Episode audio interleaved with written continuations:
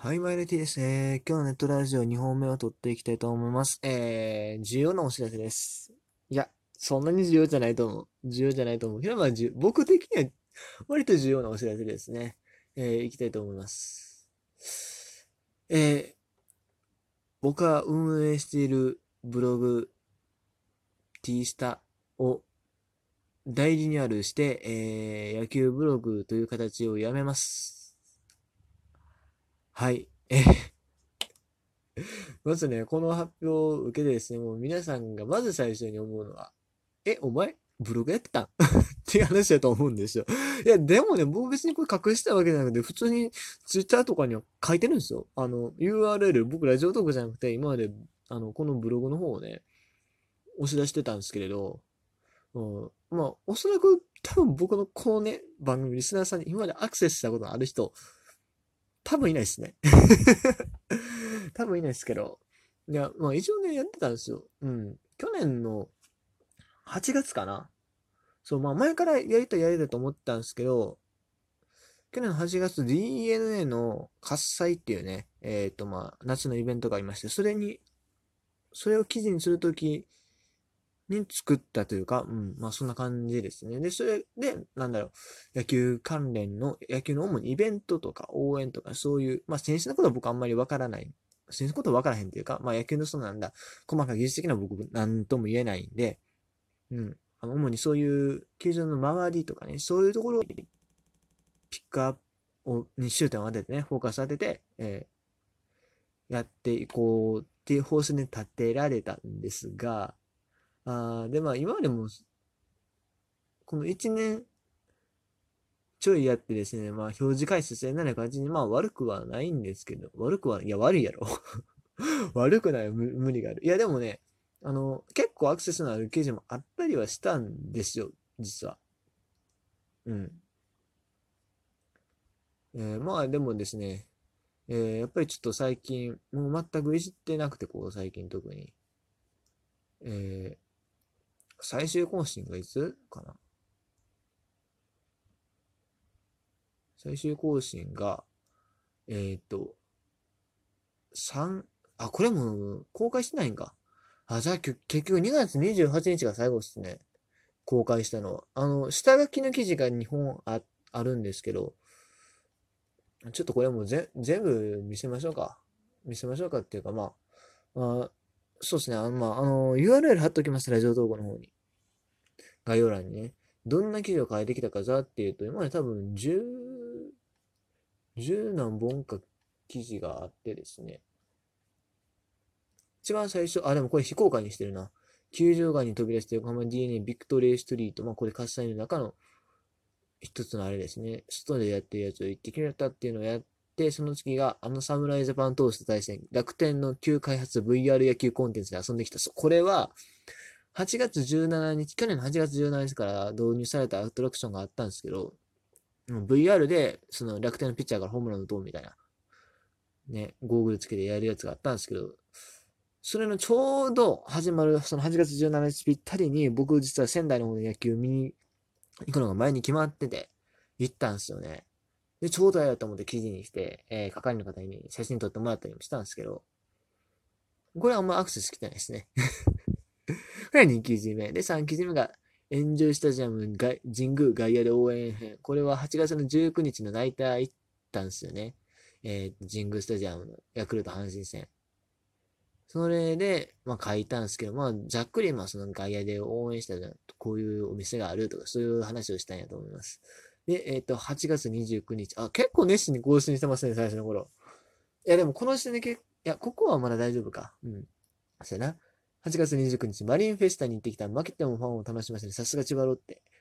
えー、そう、マリンフェスタっていう、まあ、なんか感謝祭みたいなのがあるんですよ。ま、千葉ロッテが月1回やってるファン感謝デーっていうのがあって、まあ、その試合に行ってきたんですけど、まあ試合はね、確かオリックスにボロ負けしてたんですけど、種市が先発しててね、まあ今年ブレイクしてましたけど、種市先発でボッ、ボッコボコに打たれましたけど、そうそう、そんな試合で、ね、そう、最後に福浦さんが出てきてヒット打って盛り上がった思い出ますよ。で、えー、っと、なんか、勝ったかのような終わり方してましたね、で、な、そう、マリンフェスタやから、なんか、試合後に花火いっぱい打ち上げてですね、すごい、まあ、僕、個人的には見る分には面白かったんですけどね。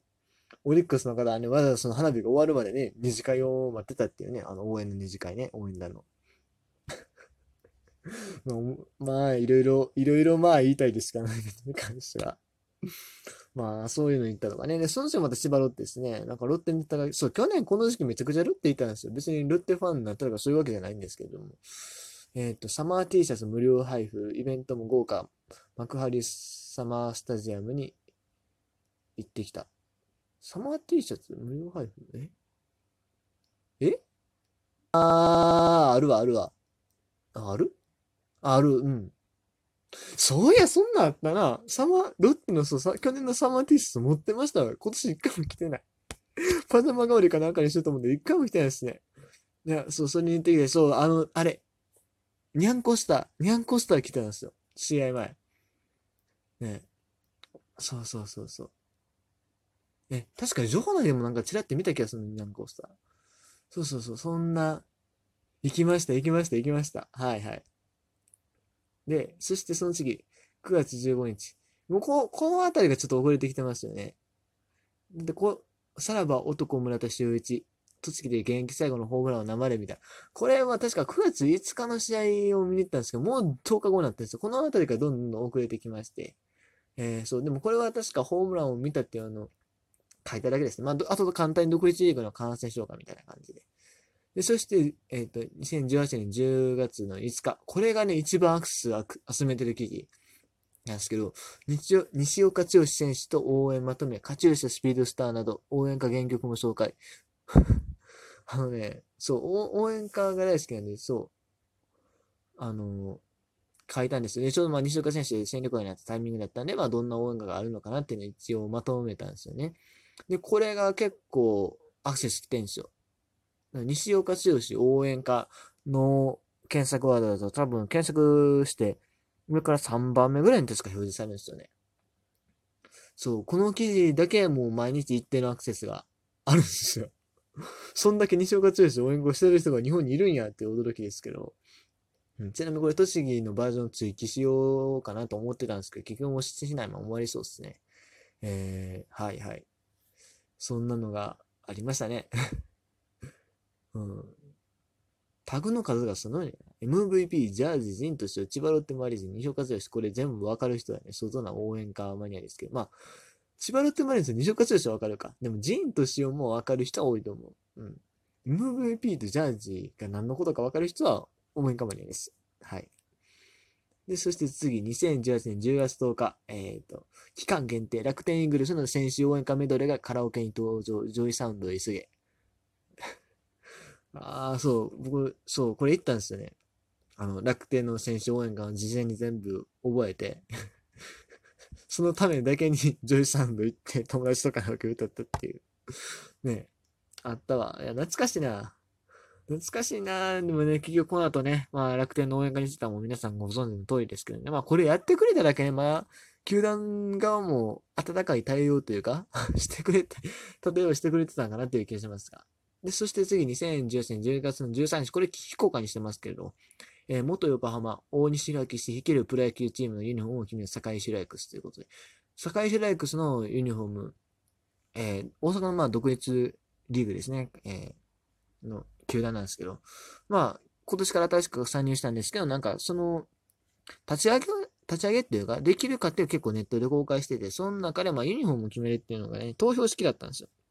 さんも、僕もまあ、投票させてもらってですね、えー、はい。まあ、その、それを記事にしたっていう感じですね。作る堺市民球団。まあ、僕、今年ね、実際に一回、シュレクスの試合見に行きましたけど、うーん、お客さんの入りがなかなか厳しかったですね。うん。はい。えー、そして次、これも非公開にしてます。応援歌2018新居阪神大学戦。これを2018年10月の15日にやったの正直アホやと思うんですが。今更？今更やったんかまあ一曲ずつも感想を述べたかったから述べたみたいな感じですね。そう。そう、応援歌に関してめちゃくちゃ批評してますね。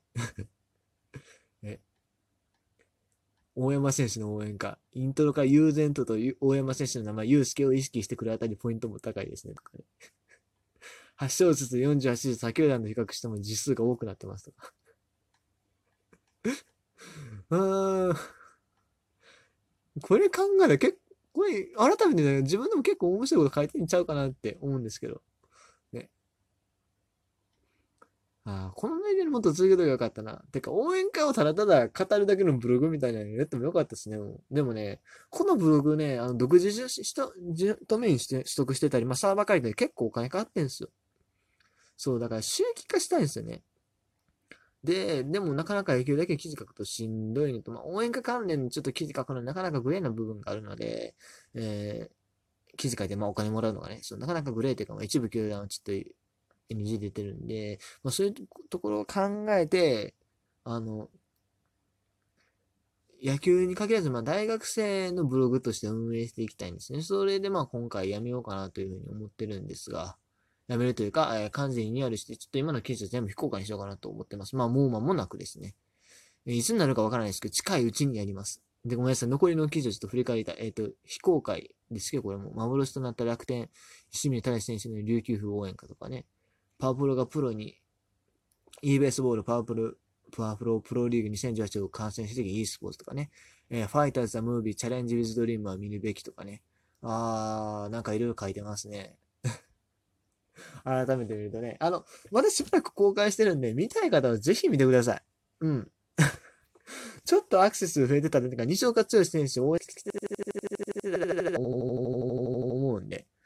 まあ、まだ多分11月中は公開してると思うんで、えー、ぜひね、見に来ていただければというふうに思いますので、えー、あの、URL 貼っとくんでぜひお願いします。以上、T でした。